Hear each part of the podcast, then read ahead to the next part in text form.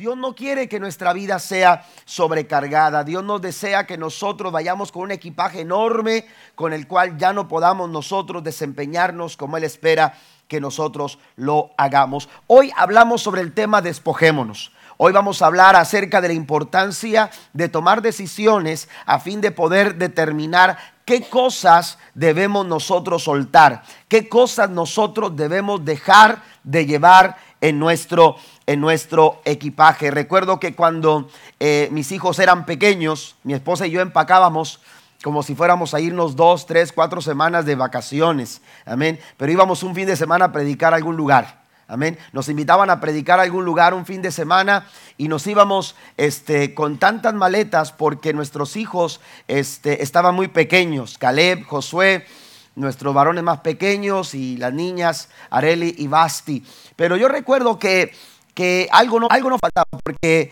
eh, eh, los niños se ilusionaban cada vez que nos invitaban o cada vez que salíamos a algún concilio o alguna convención, algún evento de pastores o algún lugar a donde predicar. Los niños sabían que en muchos de los casos nos instalaban en un hotel nos, llevaban a un hotel, ahí nos quedábamos algunos días y el hotel suponía alberca. Y entonces los niños se emocionaban cuando salíamos porque decían, vamos a estar en la alberca y vamos a ir a la alberca. Y entonces a ellos todo lo que les preocupaba era que mamá o papá les echaran eh, en la maleta, ¿verdad? En su maleta les echaran este, eh, su ropa de, alberca. Y, nosotros, eh, al estar los niños pequeños, pues sobre todo yo, mi esposa me decía, bueno, ve a cuidar a los niños o, hay que cuidar a los niños. Y entonces mi esposa acomodaba las cosas cuando nos estábamos instalando y para cuando menos pensábamos, ya los niños estaban listos para, para meterse a la alberca y pues yo tenía que ir con ropa de alberca por si acaso tenía que meterme o algo. Y regularmente eh, no me metía,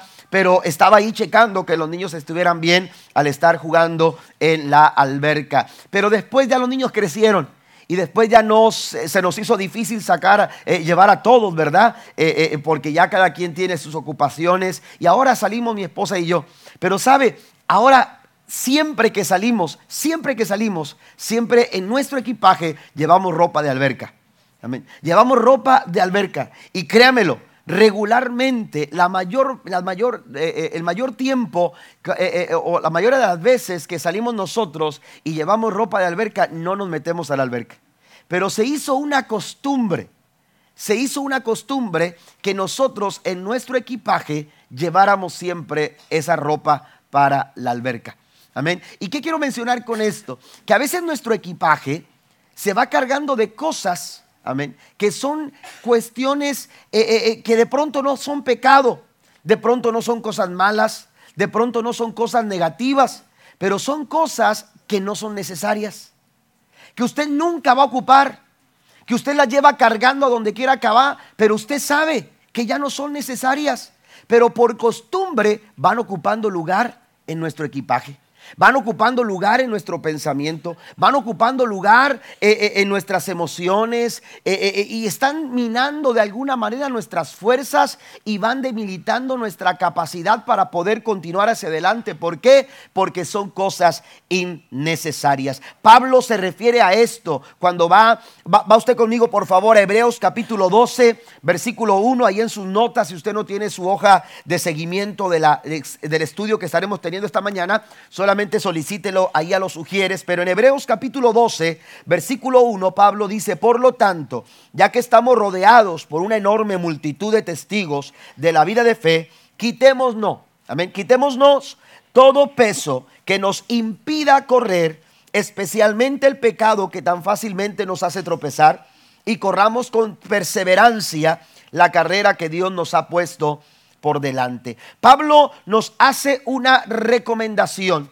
Pablo está viendo eh, esta carrera eh, eh, o, esta vida cristiana, Pablo está viendo la vida cristiana como una carrera. Amén. Que tiene una meta trazada, que tiene un propósito alcanzable. Pero para poderlo lograr, dice el apóstol Pablo, tenemos que poner atención en la forma en que nosotros corremos, en la forma en que nosotros nos preparamos para correr esa carrera. Y para ello Pablo nos hace, aleluya, eh, nos hace una recomendación. Y Pablo nos dice claramente que tenemos que quitarnos todo peso que nos impida correr, especialmente el pecado que tan fácilmente nos hace tropezar. Esta palabra que aparece aquí en, la nueva traducción viviente, quitémonos, es lo mismo que usted puede leer cuando, o se refiere a lo mismo eh, eh, que, usted puede leer cuando lee la, Reina, la Reina Valera del 60 o la nueva versión internacional. Estas dicen, despojémonos. Por eso he utilizado el tema o esta palabra como tema, despojarse. Amén. Eh, eh, la palabra despojarse, al igual que quitemos, nos sugiere, amados hermanos, eh, la, la, intención que el apóstol tiene de que nosotros seamos capaces de eliminar todo aquello que nos impide correr, que nos impide avanzar, que nos impide, nos impide continuar hacia adelante. Cualquiera de las dos palabras, tanto despojarse como quitar, involucra una decisión de todos nosotros a fin de poder identificar aquellas cosas que están ejerciendo peso y no nos permiten avanzar a nosotros y continuar hacia adelante. Los atletas se preparan eh, físicamente y desarrollan ciertas disciplinas para poder ejercer resistencia, para poder eh, eh, ejercer poder o fuerza, mayor fuerza al músculo que se ha trabajado, etcétera. Se preparan psicológicamente, se preparan mentalmente, se preparan emocionalmente, pero también ellos se preparan en cuanto al accesorio que van a utilizar en el momento de la carrera. ¿A qué me refiero con esto? Al tipo de prenda que van a vestir. Eh, eh, cuando ellos buscan eh, una prenda, aleluya, para vestir en la carrera, ellos piensan en una prenda ligera. Ellos, ellos piensan, aleluya, en una, equipación de vestuario ligero. Y, el material, los materiales que se utilizan ahora, hermanos, son, son este, de, rápida, de, rápida absorción, ¿verdad? del sudor.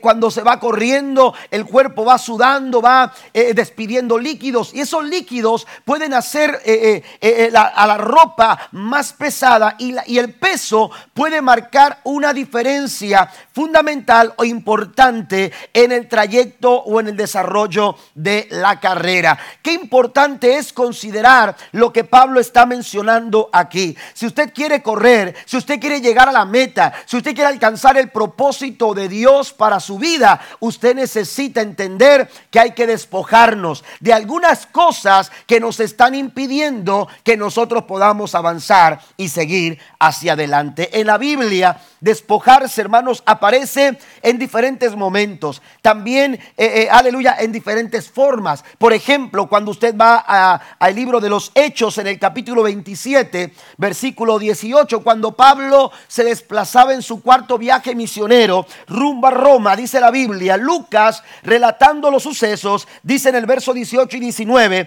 pero siendo combatidos por una furiosa tempestad, al siguiente día empezaron a alijar. La palabra alijar, aleluya, en el diccionario, hermano, significa descargar o aligerar. Estaban siendo golpeados por una fuerte tormenta. Vientos contrarios hacían que la embarcación, hermanos, aleluya, sucumbiera, que la embarcación no avanzara. Y ante tal situación, dice lo que dice la escritura que ellos empezaron a descargar empezaron a aligerar la carga. Y el verso 19 dice, y al tercer día, con nuestras propias manos, arrojamos los aparejos de la nave. Ellos comprendieron, amados hermanos, que todo lo que fuera una carga ponía en serio peligro y grave riesgo su vida. Y entonces tanto marineros como pasajeros comenzaron a aligerar la carga. Si nuestra vida está en riesgo, si nuestra carrera está en riesgo, si nuestro avanzar está en riesgo, hermanos, necesitamos comprender la importancia de despojarnos. La recomendación que el apóstol Pablo sugiere es, aleluya, restar peso a nuestra carga. Es quitar peso a nuestra carga, sea emocional, sea física, sea psicológica, sea mental, sea espiritual, sea familiar, sea financiera. Cualquier tipo de carga, aleluya, necesita ser aligerada. Y Dios está aquí para traer, aleluya, una carga menos pesada que la carga que tú estás llevando. ¿Cuántos aplauden al Señor en esta mañana? Dele fuerte el aplauso a nuestro gran, gran Dios. A menor peso, mayor avance. Eso es lo que está diciendo Pablo. Si quieres avanzar la carrera de una manera fructífera, si quieres avanzar en la carrera de la vida, tú necesitas aligerar tu carga porque a menor peso, mayor, mayor avance. Ahora, despojarnos de qué? Yo quiero mencionar cuatro cosas, pudiéramos enumerar más, pero aleluya, o sugerir más. Quizás usted sugiera algunas otras cosas que usted pudiera eh, desechar de su vida porque han sido pesos que están impidiendo que usted continúe o siga hacia adelante, hacia adelante como Dios quiere. Pero aquí quiero solamente mencionar cuatro cosas que de las cuales tenemos que despojarnos. La primera de ellas, hermanos, es el pecado aleluya, señalado de una manera muy especial, aleluya, Pablo señala, resalta la cuestión del pecado. Dice el versículo 1 de Hebreo 12, por lo tanto, y avanzando en el versículo, dice, quitémonos todo peso que nos impide correr, especialmente. Amén. Esto, esto Pablo le está subrayando lo está resaltando, Pablo está señalándolo de una forma muy especial, especialmente el pecado que tan fácilmente nos hace tropezar. No está queriendo decir que el pecado es especial. Lo que está diciendo es que la atención que tenemos que prestarle al pecado debe de ser muy, aleluya, importante. Debemos de tomar, aleluya, esta recomendación con mucha, con mucha importancia, con mucha seriedad y con mucha responsabilidad. ¿Por qué? Porque el pecado tiene, aleluya, aleluya, la capacidad de alejarnos de Dios, de alejarnos de la comunidad comunión con Dios. Cuando usted va a la Biblia se dará cuenta que cuando Dios eh, crea al hombre, eh, eh, y, lo, y, lo, pone en el huerto del Edén, encontramos una relación y una comunicación con el hombre muy directa. Dios se comunicaba con el hombre, Dios disfrutaba un tiempo de comunión con el hombre y el hombre viceversa tenía un tiempo maravilloso de comunión con Dios. Pero cuando el pecado llega,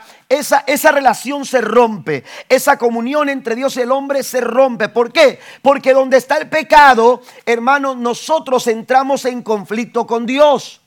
Porque el pecado nos pone en conflicto con Dios. Por eso tenemos que, aleluya, desechar, tenemos que despojarnos del pecado. El pecado no puede estar, aleluya, presente en nuestras vidas si nuestra intención es correr y avanzar hacia los propósitos de Dios. El pecado, hermanos, ejerce mucha presión en el ser humano. Lo mencionábamos en estas semanas pasadas cuando eh, hemos estado hablando de esta serie. Hablábamos, hermanos, de que el pecado, aleluya, eh, ejerce mucha presión en el ser humano. La Biblia dice que la paga del pecado es la muerte. Hay una sentencia de muerte para aquellas personas, aleluya, que viven bajo el dominio del pecado. La Biblia dice que el que hace pecado se constituye esclavo del pecado. Esto, amados hermanos, es, un, es, una, es una figura,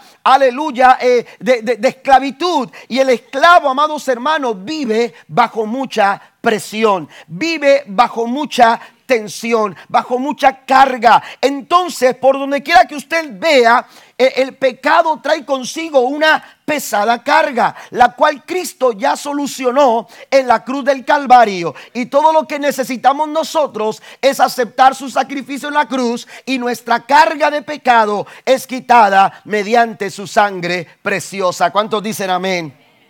Necesitamos entonces considerar el hecho de que el pecado nos aleja de Dios.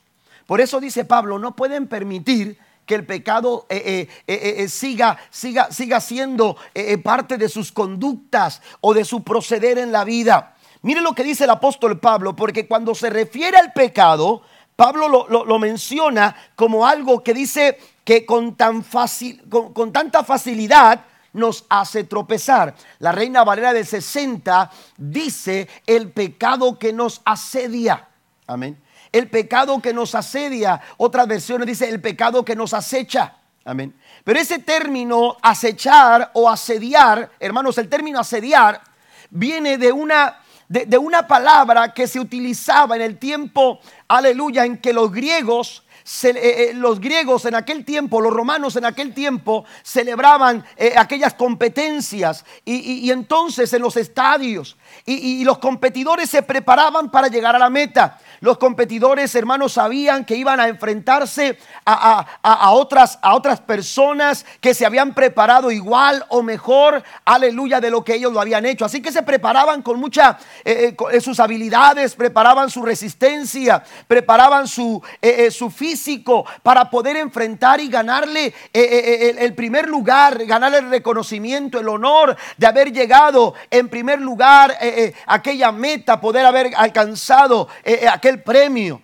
Pero eh, eh, lo, que hacían, hermanos, los, dirigentes de esas competencias es que eh, en, algunas competencias, al, hecho de, de, competir el uno con el otro, también le sumaban a una persona que no competía por el primer lugar.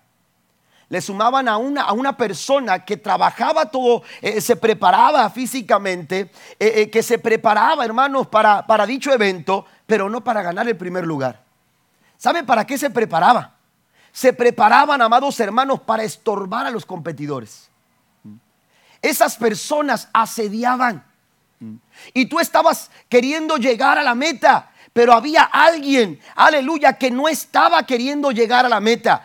Su trabajo no era llegar a la meta, su trabajo era impedirte a ti que tú llegaras a la meta. Estorbar, ser un estorbo. ¿Eh? asediarte, ejercer presión. Imagínense el que venía corriendo, queriendo, queriendo alcanzar eh, eh, o queriendo dejar a los demás atrás, pero de pronto encontraba aquel que lo acechaba y aquella persona tenía, hermanos, una, una presión. ¿Por qué? Porque, porque estaba siendo acechado. Eso es lo que Pablo dice con el pecado. El pecado va a tratar de una o de otra manera. El pecado, aleluya, no respeta decisiones. No porque tú dices, no, el pecado se va a dar la vuelta y va a decir, ok, ya no te voy a, ya no te voy a, acechar, ya no voy a buscarte, ya no voy, no, ya, ya no voy a tratar contigo. No, el pecado no respeta tus decisiones. Por eso dice Pablo, la decisión es tuya. ¿Mm? Pero tú tienes que mantenerte honrando la decisión que tú has tomado. Y esa decisión tiene que ver, amados hermanos, con desechar toda clase, toda práctica de pecado en nuestras vidas. Por eso dice Pablo, despójense. Y hay que despojarnos de todo tipo de pecado. Hay cosas, hermanos, aleluya, que Pablo menciona, por ejemplo, en Efesios capítulo 4, versículo 22. Pablo utiliza la palabra desháganse de su vieja naturaleza pecaminosa y de su antigua manera de vivir que está corrompida por la sensualidad y el engaño. No aparece la palabra despojarse, pero el, principio es el mismo. La recomendación es la misma. Y usted puede ir a otros pasajes en diferentes escritos del apóstol Pablo y la idea era la misma. La idea era que el pueblo de Dios no podía seguir practicando una vida de pecado. Colosenses capítulo 3 versículo 9 dice, no mintáis los unos a los otros, habiéndonos despojado del viejo hombre con sus hechos. Hay que despojarnos de toda mentalidad o todo pensamiento pecaminoso. Hay que, hay que despojarnos de toda acción, de toda conducta pecaminosa. Hay que despojarnos de todas aquellas cosas que nos pueden llevar, hermanos, a caer en el pecado. Por eso dice la Biblia que el que piense estar firme, mire que no caiga. Ponga atención. Ponga atención, es como cuando usted va, va dirigiendo un vehículo. Cuando usted va dirigiendo un vehículo, usted trata, hermanos, de ir en el centro del carril. ¿Por qué? Porque las líneas son peligrosas. Los, lados son peligrosos, los extremos son peligrosos. Tenemos que cuidarnos de los extremos porque a, lo mejor hay cosas que no son pecado, pero nos pueden llevar a pecar. ¿Está conmigo?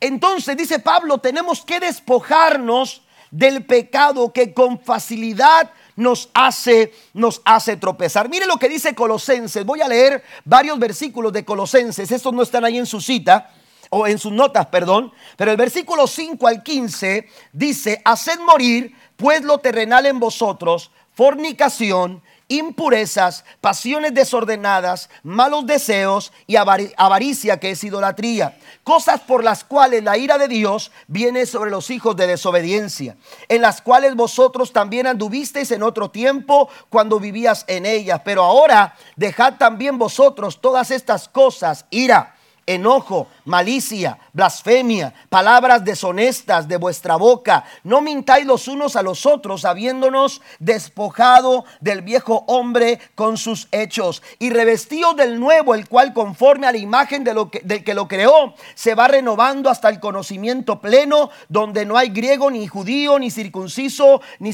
ni incircunciso, bárbaro ni escita, siervo ni libre, sino que en Cristo es en todo y en todos. Vestidos pues como escogidos de Dios, santos y amados de entrañable misericordia, de benignidad, de humildad, de mansedumbre y de paciencia, soportándonos unos a otros y perdonándonos unos a otros si alguno tuviere queja contra otro de la manera que Cristo os perdonó, así también hacedlo vosotros. Y sobre todas estas cosas, vestidos de amor, que es el vínculo perfecto. Fíjese bien, Pablo detalla, hermanos, aleluya, que esas cosas, todo lo que tiene que ver con el pecado, no puede ser parte de nuestro equipaje. Tenemos que despojarnos, tenemos que deshacernos, tenemos que echar fuera Amén. Eh, eh, eh, echar fuera de nuestra vida, de nuestros pensamientos, si no le agrada a Dios, si no honra a Dios, si no le da la gloria de Dios, si no le da la gloria a Dios, hermanos, eso no puede ser parte de tu equipaje, porque eso está ejerciendo presión y eso estás ejerciendo una sobrecarga sobre, sobre tu vida. Yo he mencionado, hermanos, la semana antepasada mencionaba el domingo antepasado mencionaba que de acuerdo a dónde vamos, hermanos, es lo que nosotros llenamos en nuestro equipaje. Si usted va a la montaña, aleluya, en un tiempo de invierno, usted no va a llevar en su equipaje ropa de playa. Pero si usted va a la playa eh, eh, eh, en tiempo de verano, usted no va a llevar ropa de frío en su equipaje porque no tendría sentido, no tendría lógica, eso sería irracional. Aleluya, usted va a un destino y de acuerdo a dónde va es el equipaje que usted guarda dentro de sus maletas. Bueno, lo mismo sucede en esta vida, eh, en la vida cristiana. Aleluya, nosotros tenemos un destino determinado, tenemos una meta a alcanzar. Nuestra meta es el cielo. Si tu destino es el cielo, el pecado no puede ocupar lugar en tu equipaje. ¿Cuántos dicen amén? Si tu destino es llegar al cielo, hermanos, entonces en tu equipaje el pecado no puede estar presente.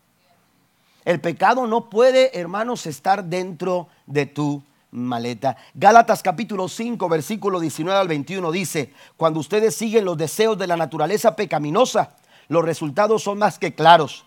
Inmoralidad sexual, impureza, pasiones sensuales, idolatría, hechicería, hostilidad, peleas, celos, arrebatos de furia, ambición egoísta, discordias, divisiones, envidia, borracheras, fiestas desenfrenadas y otros pecados parecidos. Permítanme repetirles lo que les dije antes. Y esto es lo que a veces la gente no quiere escuchar. Pero yo tengo que decirlo porque dice la Biblia, cualquiera que lleve esa clase de vida no heredará el reino de Dios. Yo no determino quién va al cielo. Eh, yo no le digo a usted si usted va a ir o no va a ir al cielo. La Biblia dice, aquellos que heredarán la vida eterna, aquellos que heredarán el cielo. Amén. ¿Me entiende? Eh, eh, ahí está. Amén. Dice, estas personas, los que practican estos pecados, dice, cualquiera que lleve esta clase de vida, no heredará el reino de Dios. ¿Qué llevamos en nuestra maleta? Porque lo que llevamos en nuestra maleta determina a dónde nosotros vamos. Amén. Determina a dónde nosotros vamos. La única solución para el pecado, hermanos, es el perdón que Dios nos ofrece a través de Cristo Jesús. La Biblia dice que la sangre de Jesucristo, su Hijo, nos limpia de todo pecado. Y Romanos en el capítulo 10, versículo 8 al 9, versículo 9 y 10, dice que si confesares con tu boca que Jesús es el Señor y creyeres en tu corazón que Dios le levantó de los muertos, serás salvo, porque con el corazón se cree para justicia, pero con la boca se confiesa para salvación. Den un aplauso fuerte al Señor en esta mañana. Si usted necesita tomar una decisión, Aleluya, si usted quiere tomar la decisión de despojarse del pecado, usted necesita confesar a Cristo como el Señor y Salvador de su vida. Tenemos que despojarnos del pecado, pero Pablo menciona que también debemos despojarnos de todo peso, peso que nos impide correr. Hay cosas que quizás no sean malas, que quizás no sean pecado, que quizás no sean eh, cuestiones, hermanos, que eh, agredan a Dios, amén, o ofendan a Dios pero que son cosas que simplemente no nos están llevando a ninguna parte. Nos están estorbando, nos impiden, están ocupando espacio. Amén. Están ocupando espacio. Batallamos mucho. Amén. Batallamos mucho, aleluya, para, para hacer espacio cuando uno quiere ir de viaje. Amén. Las veces que mi esposa me dice, ayúdame a cerrar la maleta. Y hay veces en que tengo que decirle, súbete a la maleta. Y luego yo pongo la rodilla también. Y luego pongo la otra. Y tratamos de cerrar. Y todavía como que la maleta está así como sacando la lengua, ¿no? ¿Eh? ¿Por qué? Porque quisiéramos meter lo más, lo más que podamos. Pero si viéramos, hermanos, hay cosas, aleluya, que, que están ocupando un espacio innecesario en nuestro equipaje. Que no son pecados, pero que no pueden ser, seguir siendo parte de nuestro equipaje. Quizás en algún momento fueron útiles, quizás en algún momento, aleluya, nos ayudaron, pero que ya no tiene sentido que las sigamos cargando. Necesitamos aprender a despojarnos de ese tipo de cosas. Por ejemplo, Pablo dice, me olvido de lo que queda atrás porque lo que queda atrás ya no puede ocupar lugar en nuestro equipaje. Lo que queda atrás, el pasado, es parte del pasado. Amén. Yo necesito ahora, aleluya, hacer espacio en mi equipaje y yo necesito dejar atrás el pasado. ¿Qué cosas, hermanos, a, qué cosas pudiera referirse el apóstol Pablo cuando dice todo peso que nos impide correr? Yo quiero mencionar lo siguiente. Primero, quiero mencionar el hecho, hermanos, en este segundo punto, el hecho de las emociones dañadas. Hay emociones que han sido afectadas en nuestras vidas, que necesitan recibir sanidad, que necesitan recibir alivio, que necesitan ser restauradas, emociones dañadas. Pero cuando estoy pensando en emociones dañadas, también estoy pensando, hermanos, en aquellas emociones que están fuera de control. A veces nuestras emociones han sido afectadas, han sido maltratadas, han sido golpeadas, pero también a veces nuestras emociones, hermanos, están fuera de control. No podemos controlarlos. Los seres humanos somos seres emocionales. Amén. Somos seres emocionales. Nosotros tenemos las emociones, hermanos, en nuestra vida y, y, son parte de lo que somos y no podemos nosotros tratar de ocultarlas, ignorarlas. Pero lo que sí podemos hacer, hermanos, es tratar, es trabajar con ellas, es manejarlas, es ponerlas bajo el control de Dios. Amén. Y entonces, aleluya, eh, eh, eh, somos seres emocionales. Y cuando usted va a la Biblia y, y considera, por ejemplo, a Pedro, uno de los personajes quizás de mayor relevancia, aleluya, eh, eh, en, la, en, el primer año, el primer siglo de la iglesia primitiva, él caminó con Jesús. Eh, Pedro era un hombre, hermanos, que, que era movido por sus emociones. Y debido a que era movido por sus emociones, cometió muchos errores. Era muy impulsivo. Amén. Pedro era el tipo de persona que primero actuaba y después pensaba. Amén. ¿Por qué? Porque se dejaba llevar por sus emociones. Amén. E, el enojo, la ira, este, a veces hasta, hasta la envidia. Amén. E, e, ¿Se acuerda cuando estaban ahí hablando acerca de quién sería el mayor? Amén. Él dijo, Señor, a ver, vamos a poner las cuentas claras. ¿Por qué? Porque yo quiero ser el mayor. Amén. Entonces, a veces nuestras emociones, hermanos, toman control de, de, nosotros y nos llevan a tomar decisiones equivocadas. Por una emoción descontrolada podemos echarnos una deuda innecesaria con la cual después vamos a batallar como una carga pesada con la que no vamos a poder salir adelante. Amén. Las emociones a veces nos dicen, nos llevan a decir palabras, aleluya, que agreden, que afectan a otras personas y después batallamos, hermano, porque no sabemos cómo pedir perdón. Y esto genera carga. ¿Está conmigo? Esto genera carga en nuestra vida. Por eso es importante que nosotros nos despojemos de aquellas emociones que están fuera de control o que están dañadas. Cuando hablo de emociones dañadas, hermanos, eh, eh, eh, me refiero a, esas emociones de culpa que de pronto, aleluya, están ahí en nuestros corazones. Hay una emoción, hay, una, hay una culpabilidad en el corazón, aleluya, por, una, por un error cometido, por una ofensa cometida, por una falta cometida y la hemos guardado queriendo, aleluya, que, que, no salga de nuestro corazón porque nos causa vergüenza, que nadie se entere, que nadie sepa, pero vamos cargando una culpa, eh, aleluya, que, que viene de tiempo atrás, aleluya, pero este tipo de situación es una carga que no nos permite avanzar. Los rencores, el resentimiento, el fracaso, aleluya, el temor, cuestiones como esta, la amargura, e, este tipo de, de, emociones, hermanos, en el corazón del hombre ejercen precio, eh, peso, aleluya, ejercen eh, presión de tal forma, aleluya, que, que se vuelven una carga difícil, eh, aleluya, por, por, por avanzar. Y quisiéramos avanzar, pero no podemos. Quisiéramos seguir adelante, pero nos derrumbamos. Queremos, queremos aleluya, eh, eh, enfrentar las circunstancias, pero lo sentimos incapaces. ¿Por qué? Porque una emoción dañada nos ha derribado en nuestra autoestima y sentimos, aleluya, nos sentimos impotentes ante, ante la circunstancia o ante la situación. Yo quiero decirte en esta mañana, aleluya, que si tus emociones están dañadas, si tus emociones están fuera de control, hay alguien que puede traer alivio, hay alguien que puede aligerar tu carga en tus emociones. David decía en el Salmo 23, versículo 3, Él confortará mi alma. Dios quiere confortar tu corazón. Dios quiere confortar tu alma. Dios quiere traer confort a tu corazón, a esas emociones que, se adolecen, a esas emociones heridas, a esas emociones golpeadas, a, a, ese sentir de desaliento, aleluya, de depresión, de desesperación, de cansancio, de fracaso, de frustración y de miedo. El Señor quiere confortar tu alma. El Señor quiere aligerar esa carga en nuestras vidas. Tenemos nosotros que despojarnos de esas emociones. Yo mencionaba eh, eh, en días pasados, aleluya, que entiendo la situación de que alguien te haya ofendido.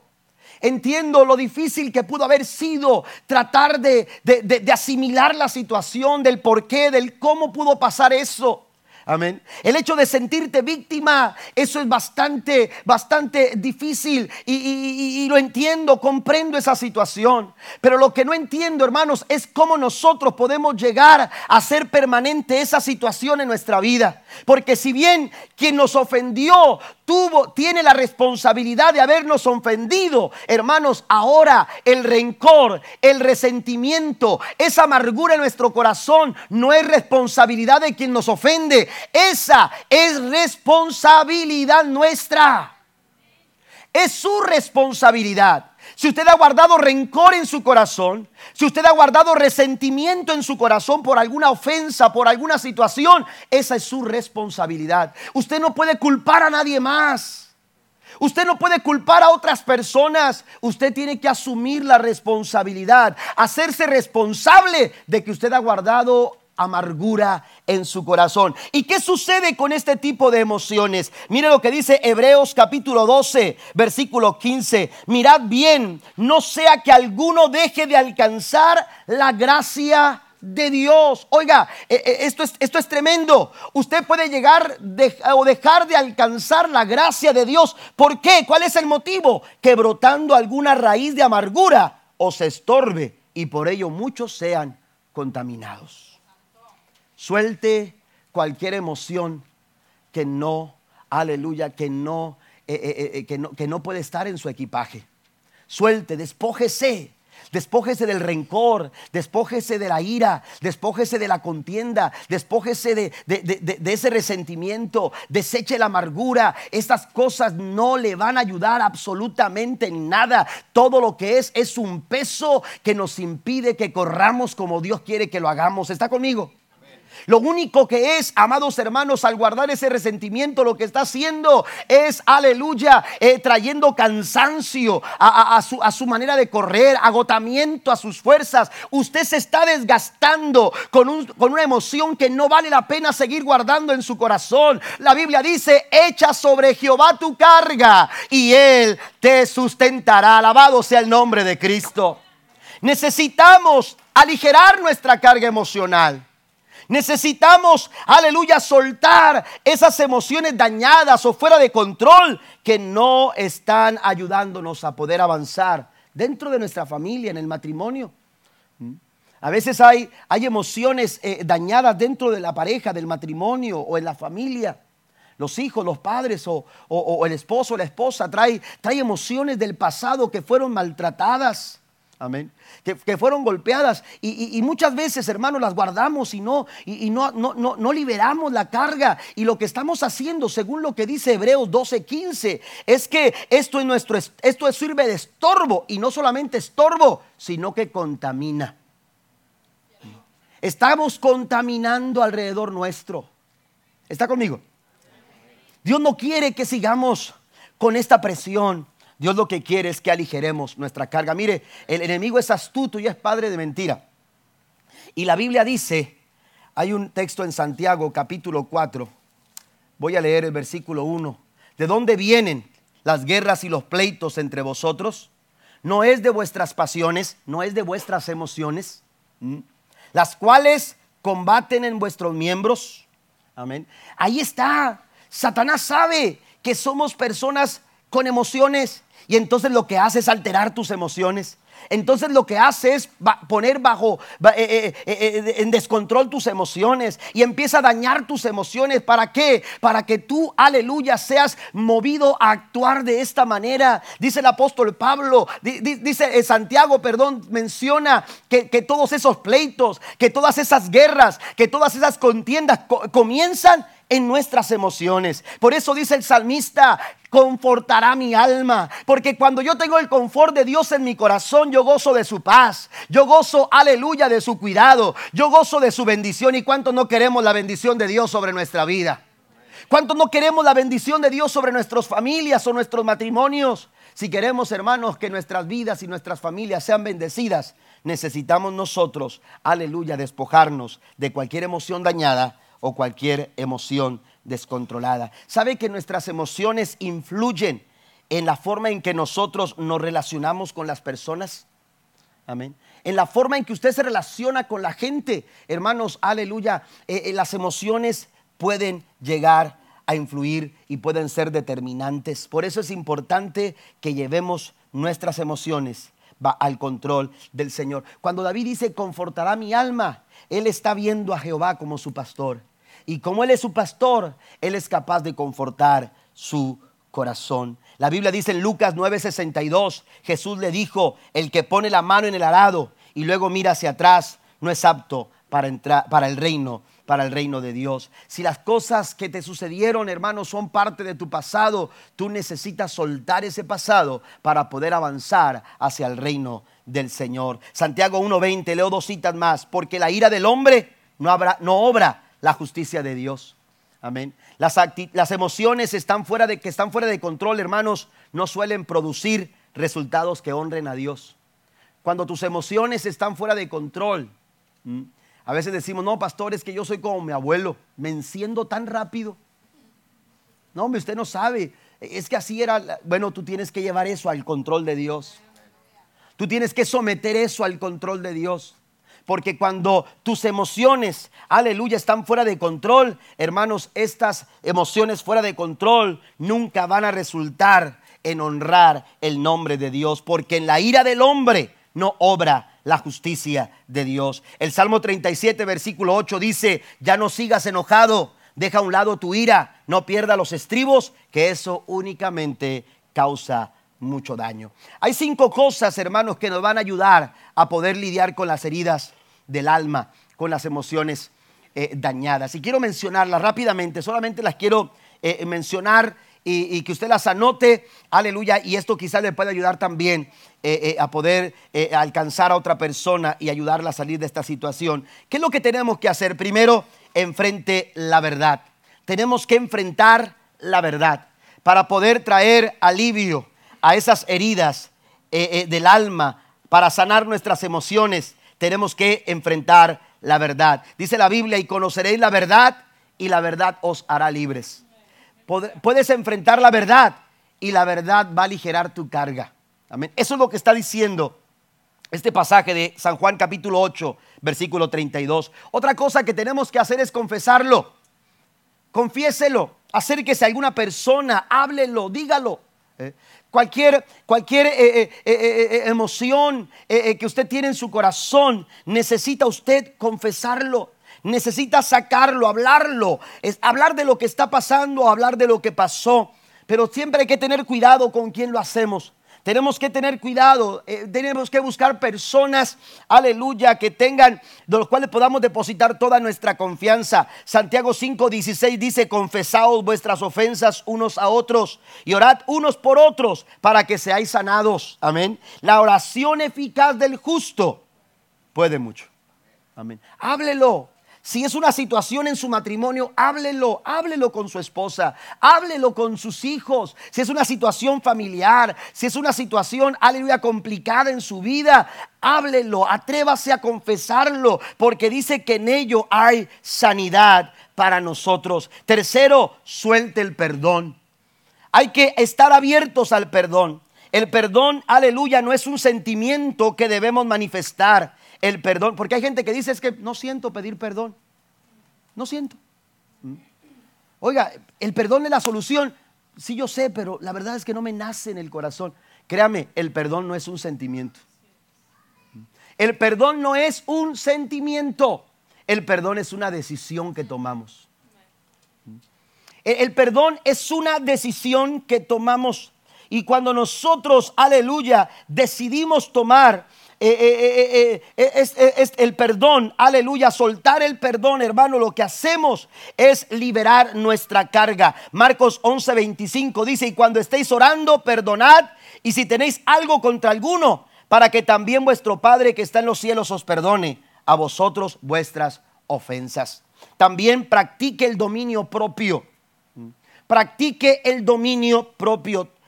permita, aleluya, que su vida camine eh, eh, eh, en, este, en este dominio propio. Hay que llevar nuestra vida al control de Dios, al control del Espíritu Santo. Dice el apóstol Pablo, andad en el Espíritu y no satisfagáis los deseos de la carne. Amén. No le den, no, no le den comida a los deseos de la carne, porque a veces estamos alimentando más la carne que el espíritu. No demos lugar al diablo, tengamos dominio propio. Y por último, comprométase. Y este compromiso no es otra cosa que honrar, hermanos, aleluya, sus decisiones. Honre sus decisiones. Si usted decidió, aleluya, mantener, eh, eh, eh, mantener, aleluya, sus emociones bajo el control de Dios, no las tome. Déjeselas a Él. No las ande buscando, déjeselas a Él. Deje que Él controle su vida. Deje que Él tome control de su corazón para que suceda lo que dice David. Él confortará mi alma. Siguiente, número tres, las malas compañías. Las malas compañías. Hermanos, también hay que despojarnos de las malas compañías. Y aquí no voy a hablar mucho porque, porque la próxima semana vamos a estar hablando, hermanos, de, aleluya, de asuntos relacionales, de nuestras relaciones. Amén. Vamos a hablar de cómo nuestras relaciones pueden también cargar nuestro equipaje si no sabemos eh, trabajar bien con nuestras relaciones. Por eso solamente voy a mencionar algunas cosas en este punto número 3. Pero las malas compañías también son pesos que se van sumando en nuestra carrera. Amén. Y usted quiere avanzar, pero no falta quien quiera detenerlo. Amén. Usted quiere avanzar y no falta quien quiera obstaculizarlo, quien quiera estorbarlo, quien quiera detenerlo. Amén. Jesús dijo, es tiempo de que vaya a Jerusalén. Y Pedro le dijo, Señor, no vamos a permitir eso. ¿Y qué dijo Jesús? Aléjate de mí, Satanás. Oiga, imagínense que, que, que Dios le diga eso a usted. Que Jesús le hubiera dicho eso a usted. Oye, espérate Jesús, ¿qué pasó? Si somos amigos. Si somos amigos, acabamos de comer juntos. Amén. Pero Jesús le dijo, apártate de mí, Satanás, porque no va a faltar alguna persona, no va a faltar alguna situación, hermanos, algunas amistades, aleluya, que quieran estorbar nuestro caminar hacia la meta. Amén. Y son pesos, son pesos que se ejercen las malas compañías, dice Primera Corintios, capítulo 15, versículo 33, las malas compañías, dice, no se dejen engañar por los que dicen semejantes cosas, porque las malas compañías corrompen qué? El buen carácter. Usted quiere hacer lo bueno, usted quiere cambiar, usted quiere ser diferente. Usted se propuso en su corazón agradar a Dios en sus decisiones, en su familia, e, en sus finanzas, agradar a Dios, pero de pronto no falta quien, aleluya, quiera corromper esas decisiones, corromper ese carácter. ¿Mm? Y, entonces tenemos que tener cuidado de las malas compañías. Hay un dicho que dice por ahí, un refrán que dice, dime con quién andas. Ah, sí se lo sabe. A ver qué dice Job capítulo 30. ¿Eh? Amén. Sí. Dice, las, eh, eh, dice dime con quién andas y te diré quién eres. ¿Mm? Hay otro que dice que el que se junta con lobos, aullar aprende. No son textos, ¿eh? No, ¿qué cita es, pastor? No, no. Pero hay algunos textos, hermanos, que tienen que ver con esta situación también. Dios nos habla acerca de cómo debemos nosotros trabajar con nuestras relaciones. Usted va a, los, a los diez mandamientos. Y los diez mandamientos tienen que ver con la relación del ser humano, los primeros cuatro con Dios. Amén. Los primeros diez mandamientos, los primeros cuatro mandamientos de los, de, los diez, los primeros cuatro, hermanos, tienen que ver con nuestra relación con Dios. ¿Cómo nos vamos a relacionar con Él?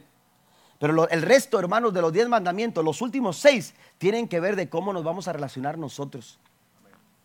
Es de relaciones.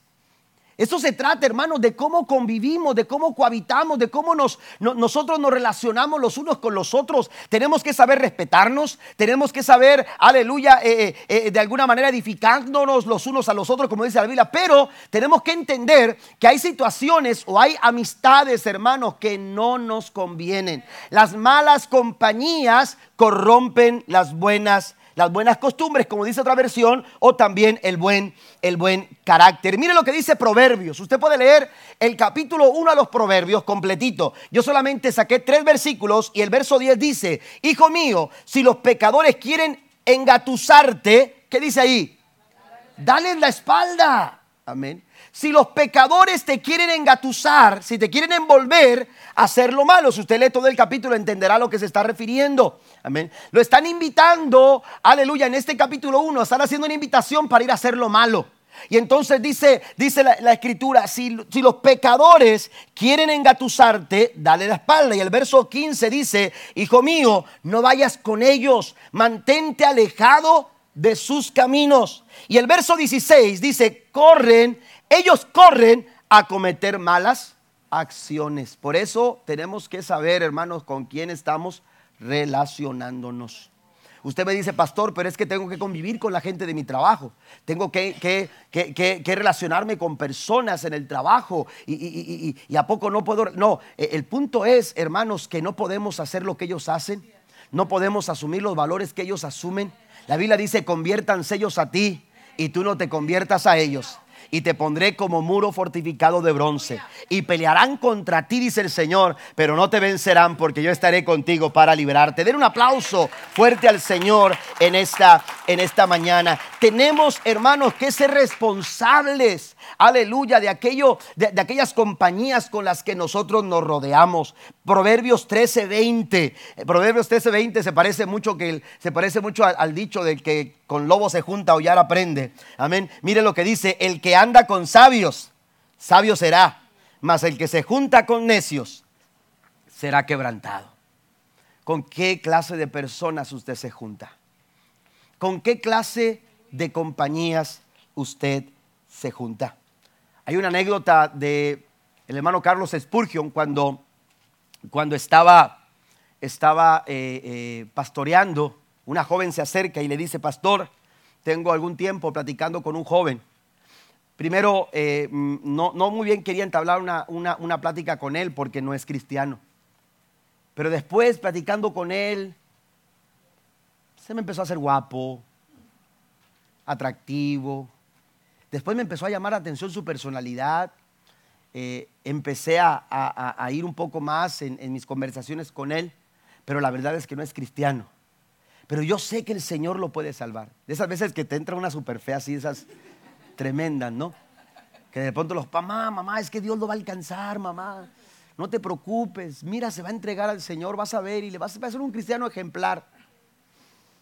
Entra una super fe tremenda cuando se enamoran, ¿no? De lo que no deben. Porque la Biblia es muy clara. Amén. El yugo desigual no, no, no, no es bueno. Amén. Entonces, pero es otro mensaje. Este, aquella muchacha empezó a decirle, pastor, yo creo que Dios lo va a salvar, yo creo que Dios lo va a alcanzar, yo creo que Dios esto, yo creo que Dios otro. Y el hermano Carlos Espurgio era conocido como el príncipe de los predicadores, que era muy sabio también. Le dijo a la joven, súbete a esta mesa, por favor. Y la muchacha se sube a la mesa y entonces le dice, le dice el, pastor eh, Carlos Espurgio, aunque era pesadito, le dice, le dice, ahora ayúdame a subir a mí, por favor. Y la muchacha, hermanos, empieza a tratar de subirlo, a tratar de subirlo, a tratar de subirlo, pero se dio por vencido. Dijo, pastor, disculpe, pero no puedo. Y le dijo, ok. Y entonces dijo, pero dame tu mano. Y cuando le da su mano, hermanos, apenas jaló un poquito. Y la muchacha, hermanos, se vino para abajo. Amén. Y le dijo, ya ves lo tan fácil que es. Ya ves lo tan fácil que es. Por eso dice que el que se junta con sabios, sabio será. Pero el que se junta con necios, dice la Biblia, será quebrantado. Tiene un aplauso al Señor esta mañana. Tenemos nosotros que considerar el consejo de Pablo. Desháganse, despójense del pecado, despójense de las emociones dañadas y fuera de control, pero también tenemos que despojarnos de las malas compañías. La Biblia también nos dice, hermanos, aleluya, eh, mucho acerca de las actitudes. Y este es el cuarto punto y con eso estoy terminando. Eh, actitudes incorrectas. La cuarta cosa que tenemos nosotros, hermanos, que despojarnos son aquellas actitudes incorrectas que tomamos en la vida. A veces las actitudes, aleluya, son como esas cosas que no toman mucho espacio. Amén. Que no toman mucho espacio en nuestra maleta. Amén. Y, que en cualquier, en cualquier lugar eh, eh, eh, se pueden poner, en cualquier lugar se pueden ubicar. Pero que realmente, hermanos, aleluya, nos están ocupando un espacio y no pueden seguir en, nuestra, en nuestro equipaje. Una mala actitud no agrada al Señor. Una mala actitud, hermanos, aleluya, no es vista con buenos ojos delante del Señor. Por una mala actitud, usted puede perderse la oportunidad de llegar a la meta final.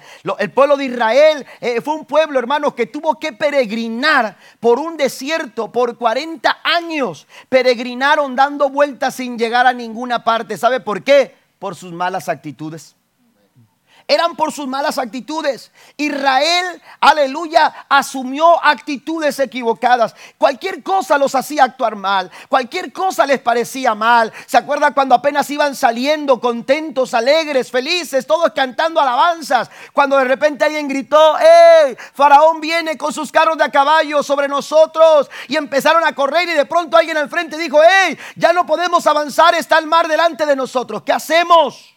Y empezaron a gritar, Moisés, nos dejaste, nos trajiste hasta este lugar para morir en el desierto. Mejor estábamos. Esa actitud, hermanos, es una actitud que no honra a Dios.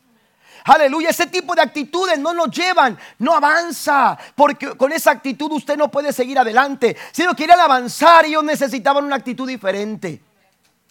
Pero a veces asumimos actitudes en nuestro caminar, hermanos, equivocadas y queremos avanzar y queremos avanzar y queremos avanzar. Mire, este caso, aleluya, se resuelve de una manera tan poderosa de parte del Señor, porque para Dios no hay mar que lo detenga. Para Dios no hay, no hay faraón, hermanos, que lo amedrente. Cuando el Señor dice hay que avanzar, el Señor se encarga de abrir camino donde no hay. Pero solo podemos avanzar cuando nosotros tenemos una buena actitud. Mira, a veces las personas dicen, es que pastor, yo no estoy preparado para esto. Hay gente que dice, es que yo no puedo conquistar porque no estoy listo. Los psicólogos dicen que el 97%, hermanos, aleluya, el 97% de nuestras, de, de, las conquistas, hermanos, aleluya, se deben no, aleluya, a las cosas que podemos, sino a la actitud que nosotros desarrollamos. Es más, e, es más actitud y menos aptitud. Usted ha conquistado seguramente muchas cosas y usted a lo mejor dice es que soy muy hábil, es que soy muy capaz. Quiero decirle que las estadísticas señalan que no es por su habilidad, es por su actitud. Cuando usted se levanta todas las mañanas con una buena actitud, hermanos, el mar nunca va a ser un estorbo. casi nadie lo creyó. Amén. Ese problema, esa dificultad que usted enfrenta todos los días no va a ser un problema, aleluya, que lo haga detenerse. Usted va a avanzar. Usted va a continuar hacia adelante. ¿Por qué? Porque una actitud, hermanos, nos lleva a caminar hacia adelante, una buena actitud. Ahora, las actitudes se componen de tres cosas. Se componen de lo que pensamos, de lo que sentimos y de la forma en que nos comportamos. Amén. ¿Qué es lo que pensamos? ¿Qué es lo que sentimos? ¿Y qué es, lo, qué es que es cómo nos comportamos nosotros. Dios nos ha llamado a tener buenas actitudes. Si usted va a Colosenses capítulo 3, versículo 12 al 13, la Biblia dice, dado que Dios los eligió para que sean pueblo, un pueblo santo y amado por Él, ustedes tienen que vestirse. Estas son las, las actitudes de compasión, de bondad, de humildad, de gentileza y paciencia. Sean comprensivos con las faltas de los demás y perdonen a todo aquel que los ofenda. Recuerden que el Señor los perdonó a ustedes, así que ustedes deben perdonar a otros. Dios está esperando de nosotros, hermanos, buenas actitudes. Pero la verdad es que a veces nuestra maleta se va llenando de actitudes negativas, de actitudes equivocadas, de actitudes erróneas. Y empezamos a tomar actitudes hacia la gente, amén, por ideas que llegan a nuestra mente. Porque de pronto sentimos en nuestro corazón eh, eh, eh, tuvimos una, un sentir en nuestro corazón equivocado y esto generó una mala actitud. Amén. Yo les he platicado a ustedes de uno de mis mejores amigos. Pasen los músicos, por favor, que estén aquí. Pero uno de mis mejores amigos, hermanos, llegó a ser un compañero de cuarto cuando yo estaba en la escuela bíblica. Pero nos conocimos, entre comillas, antes de entrar a la escuela bíblica, porque su primo en ese tiempo estaba, estaba de novio de una prima mía, a final de cuentas se casaron. Y, entonces, eh, a través de, esa relación de los primos, nos conocimos nosotros así. Pero desde que nos, la primera vez que nos topamos, hermanos, hubo un sentir ahí medio extraño. Ni yo le caí bien, ni él me cayó bien a mí. Amén. Éramos jóvenes, tendríamos algunos 17, 16 años. Bueno, él un poquito más grande porque está un poquito más viejito. Amén. Pero, pero este, de, ahí, hermanos, como que, como que no, no tuvimos este, una, una, una, buena relación. Y entonces cada vez que nos mirábamos era, ah, ¿cómo estás? Eh, y era muy así. Y la verdad se sentía. Se sentía que él no me caía y se sentía que yo no le caía a él. Amén. Él me caía más mal a mí que yo a él. Ah. Pero, pero este, y veo gente de Río Bravo aquí que me está acordando muchas cosas. Este, pero, pero recuerdo que nos mirábamos en las reuniones y, ese era, era, era, era, el sentir cada vez que nos topábamos. Oiga, cuando llego a la escuela bíblica, mi primer día, me dicen, eh, tal es tu cuarto y en cada cuarto éramos seis. Amén. Cuando llego a la escuela bíblica, hermanos, y me dan el cuarto y, llego, hermano, la puerta estaba cerrada y, empiezo a tocar y, nadie abre la puerta y nadie abre la puerta. Y dije, pero ¿por qué cerraron? los cuartos no pueden estar cerrados, primera regla, ¿verdad? En la escuela bíblica tiene que estar abierto ese cuarto y empiezo a tocar hasta que se levanta uno que estaba dormido ahí, ¿quién cree que era? Y entonces, oiga, cuando... ¿Tú vas a estar aquí? ¿Y tú también? Sí, ah, bueno. Y ya, oiga, él se fue a su cama, yo me fui a la mía y así nos quedamos. Oiga, pasaron los días y empezamos a relacionarnos más, empezamos a conocernos más y llegamos a ser muy, pero muy buenos amigos hasta ahora. ¿Por qué pasar por todo lo que pasamos? Por una mala actitud. Cuando hay una mala actitud, hermanos, nos enfrentamos a situaciones que se vuelven pesos sobre nuestra vida. A veces esas malas actitudes nos toman en el hogar. A veces esas malas actitudes se generan en la relación matrimonial, hermanos, y empiezan a ser pesos, empiezan a ser cargas, empiezan a traer problemas y ya no hay acercamiento y ya no hay, ya no hay confianza y ya no se sienten seguros y ya no se sienten en armonía y, y empieza a haber problemas en el hogar con los hijos. ¿Por qué? Porque una mala actitud es un peso que nos estorba y no nos permite caminar hacia adelante. ¿Sabe qué dice la Biblia? La Biblia dice en Proverbios 23, 7 porque cual es su pensamiento es su corazón, tal es él. Amén. Porque cual es su pensamiento en su corazón, tal es él. ¿Sabe qué? Las, las, actitudes eh, eh, nos hacen la diferencia en nuestro día. En nuestro día más simple, en nuestro día más sencillo, en nuestro día más quizás eh, menos, menos ocupado. Las actitudes, hermanos, marcan una gran diferencia ese, día puede ser genial. Ese día puede ser magnífico. Ese día puede ser como ningún otro si usted tiene la mejor actitud. Si usted desarrolla la mejor actitud en su vida. Ese pedazo de pan, e, e, ese, ese plato, aleluya, eh, quizás con, con, eh, con, con, muchas carencias. Puede, puede ser diferente, puede saber distinto cuando usted tiene una mejor actitud cada día. Amén. Su carro, su ropa, eh, eh, sus limitaciones, su tiempo de escasez puede tomar una total diferencia cuando nosotros, hermanos, le sumamos la mejor actitud a todo lo que nosotros hacemos. Yo quiero mencionar algunas cosas acerca de la actitud antes de terminar. Lo primero que quiero mencionar es que usted y yo decidimos cuál, cuál actitud vamos a tomar. Por eso Pablo se atreve a decir a los filipenses, haya pues en vosotros el mismo sentir que hubo en Cristo Jesús. ¿Por qué no tomar esa decisión en esta mañana? ¿Por qué no decirle al Señor, Señor, yo quiero tomar la actitud que tú tomaste?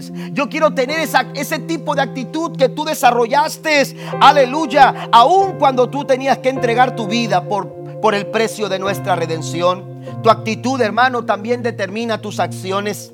Amén. La actitud, aleluya, que usted eh, desarrolla en su vida va a terminar, hermano, llevándolo a tener conductas, eh, eh, acciones y procederes en su vida que van a ser determinantes para ser todo un victorioso, todo un conquistador o un fracaso o un derrotado. Tus actitudes determinan tus acciones, pero también nuestras actitudes son el reflejo de lo que sucede en nuestro interior. ¿Cómo está nuestro corazón? ¿Cómo está tu corazón? La Biblia dice que de la abundancia del corazón habla la boca. Jesús dijo, del árbol bueno se espera un fruto bueno, pero del árbol malo no podemos esperar un fruto bueno, sino malo. Porque de acuerdo, hermanos, a lo que tú tengas en tu corazón, aleluya, es lo que, lo que, lo que, lo que, lo, que vas a hacer, lo que vas a presentar como actitud. Y algo que impactó mucho mi vida fue esto, hermanos, y lo quiero compartir con ustedes. La gente que nos rodea es un espejo de nuestra actitud. Esa gente que nos rodea, hermanos, refleja la actitud que nosotros tomamos hacia ellos. Y a veces nos, nos, nos sentimos tan, tan, este, tan ofendidos porque nadie se acerca a saludarme. Nadie se acerca. Una ocasión una persona me dijo, hace un año, dos años atrás, una persona me dijo, pastor, en la iglesia, en la iglesia nadie me busca. En la iglesia nadie, nadie me saluda, nadie me llama por teléfono. Y, me dijo así, me dijo estas palabras, me dijo, yo veo en el Facebook algunas hermanitas, así me dijo, algunas hermanitas, el tonito, ¿verdad? Pero, pero eh, no quiero hacerle igual porque se va a sentir ofendido. Este, o aludido, ¿verdad? Algunas hermanitas en el Facebook pone que se van a tomar café allá y que se van a tomar café acá y que están en su casa. Y a mí nadie me invita a tomar café. yo le dije a la hermana, bueno, es que algunas personas tienen mayor facilidad para relacionarse con otros. Le dije, eh, a lo mejor usted necesita acercarse también. Yo tratando de conciliar un poco la situación, pero después empecé a observarla. Y apenas estábamos, hermanos, para terminar el mensaje, para predicar, y observaba que ella se iba. Y observaba que ella se iba. Y yo dije, bueno, ¿cómo espera que la gente se relacione con ella cuando ella no se está relacionando con las personas. La gente que nos rodea es un espejo de la actitud que nosotros desarrollamos. Amén. Jesús dijo, aleluya, que, eh, o, Pablo dijo, perdón, que, que lo que sembramos es lo que cosechamos. Usted siembre, usted siembre una semilla, usted siembre una semilla de amor, una semilla de paz, una semilla de amistad. Siembre una semilla, aleluya, de esa en el corazón de las personas y usted va a ver el espejo y usted va a ver el reflejo. No, no alaba al Señor en esta noche. Usted va a ver el espejo en la gente que, que Jesús, mire, Jesús dijo esto, Jesús dijo la regla de oro. Así como tú quieras que la gente te trate a ti, así tú tienes que tratarlos a ellos. Póngase de pie conmigo, por favor, en esta mañana. Tenemos nosotros, hermanos, que desarrollar una mejor actitud en la vida. Porque las malas actitudes son, son pesos que nos van haciendo cada vez más pesada nuestra carrera. Y que pueden impedir que tú puedas cruzar a la meta final. El ejemplo nos lo da el pueblo de Israel. No llegaron. El pueblo de Israel salió pero no llegó. ¿Cuántos han salido pero no han llegado a donde han querido llegar? ¿Cuántos se han quedado en el camino? ¿Cuántos se han quedado en el camino? Usted no va a un maratón. Usted no se prepara para un maratón pensando en esta maleta me voy a llevar y también me voy a llevar a esta para cuando empiece la carrera empezar a correr con mis maletas. Usted no, eso no tiene sentido. Usted no puede correr un maratón cargado con dos pesadas maletas. Usted no puede llegar y correr como Dios quiere que lo haga.